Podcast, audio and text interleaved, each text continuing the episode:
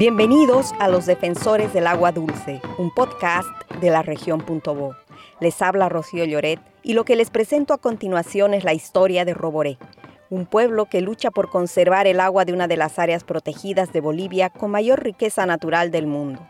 Una historia que cuenta con las voces de los protagonistas de esta pelea constante contra la minería, la deforestación, los asentamientos humanos ilegales y el fuego. En total son tres capítulos. Este es el segundo, Los Defensores.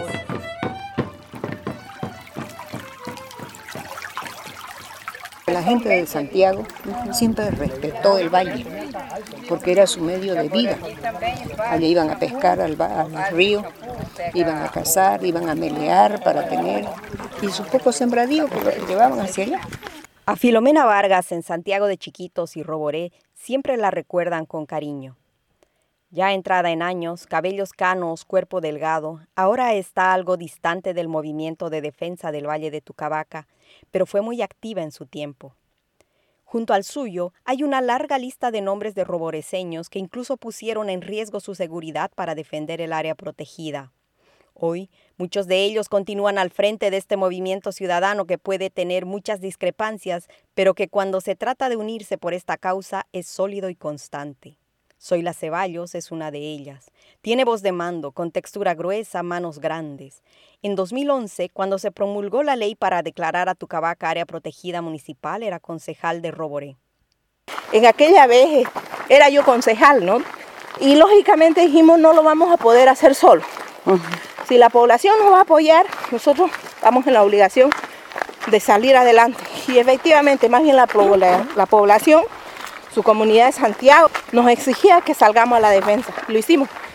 Y no bastó la manifestación del pueblo, sino que se dijo también que necesitaban el argumento legal. Fue ahí donde se, se aprobó la primera ley, pues, cuando ningún gobierno, ni siquiera Santa Cruz, había dictado ley. La ley número uno especificaba directamente que nosotros estábamos declarando un área protegida municipal. ¿No? Valle de Tucabaca. Ahí nosotros decretamos esa ley en el 2011, que fue el, 11 de abril del 2011. La tenemos muy clara porque fue una lucha dura, una lucha de riesgo, una lucha que nosotros cuando se consiguió, todos los ciudadanos pues derramábamos lágrimas de felicidad, ¿no? Y que casi lo decretamos nosotros también que sea feriado cada año porque fue un logro tremendo, ¿no? Soy la hoy está alejada de la vida política. Con procesos legales en su contra dice que es mejor así porque siente que puede hacer más desde afuera. Mari Pacheco, otra líder del movimiento, sufrió persecución judicial. La acusaron de traficar madera ilegal cuando era presidenta del Comité de Gestión del Área Protegida y durante años enfrentó un juicio que la afectó psicológicamente. Como consecuencia, su familia le pidió que dejara todo esto. Nunca pudieron comprobarle nada. Tampoco ella pudo quedar al margen de las protestas. Tuve una presión bastante fuerte en relación a, mi familia, puesto que ellos vivieron en Brasil y también vieron la respuesta para allá con los Villaboas, parece que era, que, era fuerte la represión, entonces tenían miedo de que de pueda pasarme algo. Tuve procesos fuertísimos invasión, me colocaron un tronco que como que yo hubiera ido era yo la que sacaba la madera y lo mostraron, eh, hicieron un proceso. Realmente me ha costado muchísimo, muchísimo salir de ese proceso. Pero ahí después de eso me afectó un poco porque era mucho, psicológicamente me estaba perturbando todo el tiempo que panfletos acá, que panfletos allá. Cuando iba a alguna reunión aparecía un panfleto denigrando que yo era la, la que llegaron a decir que yo había vendido el oxígeno del valle y que había recibido 5 millones, o sea, cosas sin sentido en que la imaginación vuela, digamos, ¿no? Para poder, este, realmente para pararme, y yo creo que esa es la forma que hacen cuando quieren eh, salir de una persona. En el discurso coincide Rubén Darío Arias, de cabellos canos y hablar pausado, él era presidente del Comité Cívico de Roboré cuando se promulgó la ley municipal. Hoy es paz presidente y vocal dentro del Comité de Gestión del Área Protegida. También representa a Tucavaca en la Coordinadora Nacional de Defensa de Territorios Indígena Originario, Campesino y Áreas Protegidas. El movimiento, el motor a nivel institucional eh, es el Comité de Gestión de Tucavaca y obviamente que este comité después está conformado por gente que de verdad le pone la cara, le pone el pecho, le pone garra, tiempo y hasta plata para, poder eh, eh, demostrar el cariño que le tenemos a lo nuestro porque yo siempre lo he dicho, digamos, Roboré es sinónimo de agua. Eh, no podés hablar de un futuro de Roboré sin agua. Claro. Porque eh, todos los sitios turísticos ahora que nos estamos disparando a nivel nacional e internacional como, como un sitio turístico, son gracias al agua. Claro. Las cascadas, aguas calientes, en fin, y, una serie de cosas, eh, el, propio entorno paisajístico que nos rodea subsiste gracias al, Valle de Tucavaca. Pero además eh, Tucavaca tiene una importancia a nivel macro regional porque es quien produce, exporta y abastece agua a gran zona del Chaco, como al Pantanal de... claro, es grande la cobertura. De Otuquis, digamos. Entonces cualquier afectación que se le haga a nuestras nacientes de agua, obviamente va a tener un impacto sumamente bárbaro.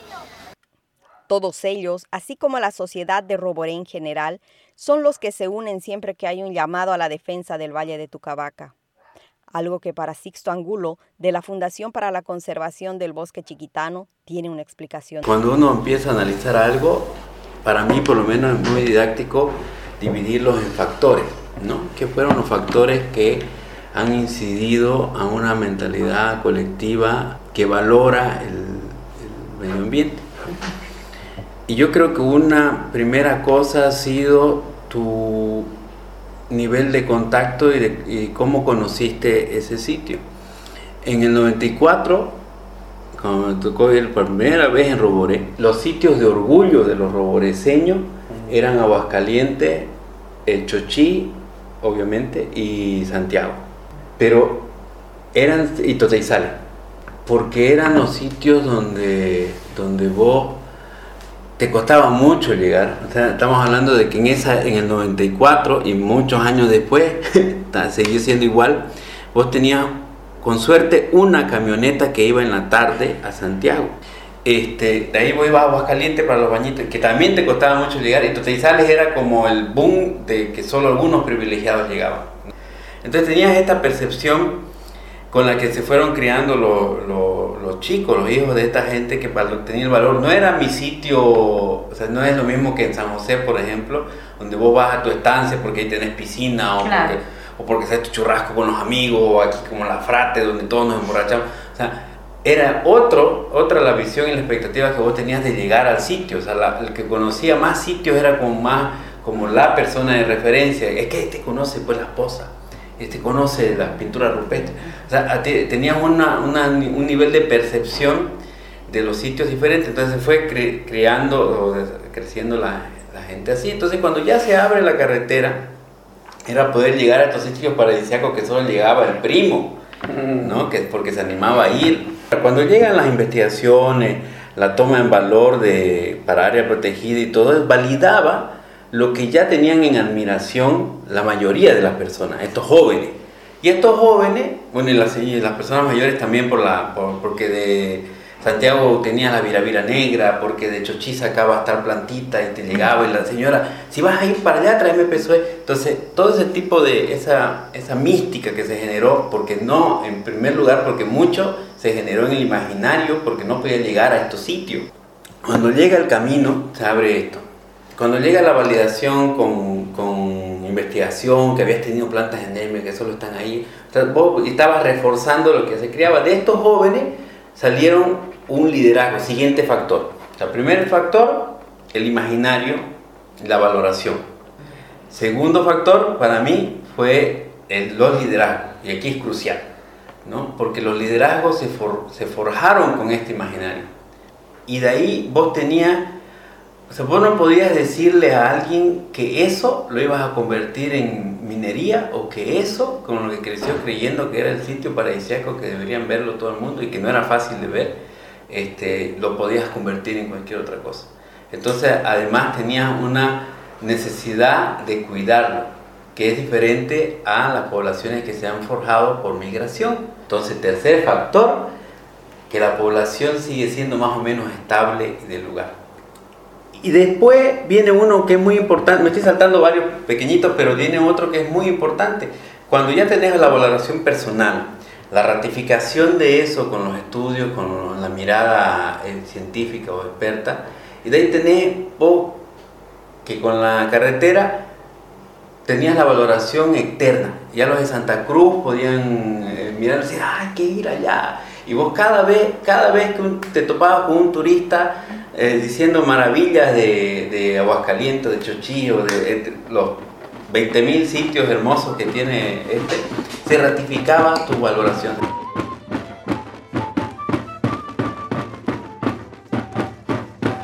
En el próximo episodio, las amenazas. Primero fueron cazadores furtivos, luego traficantes ilegales de madera, finalmente se sumaron las empresas mineras y los asentamientos humanos ilegales sin control. ¿Hasta dónde llega la defensa por el Valle de Tucabaca?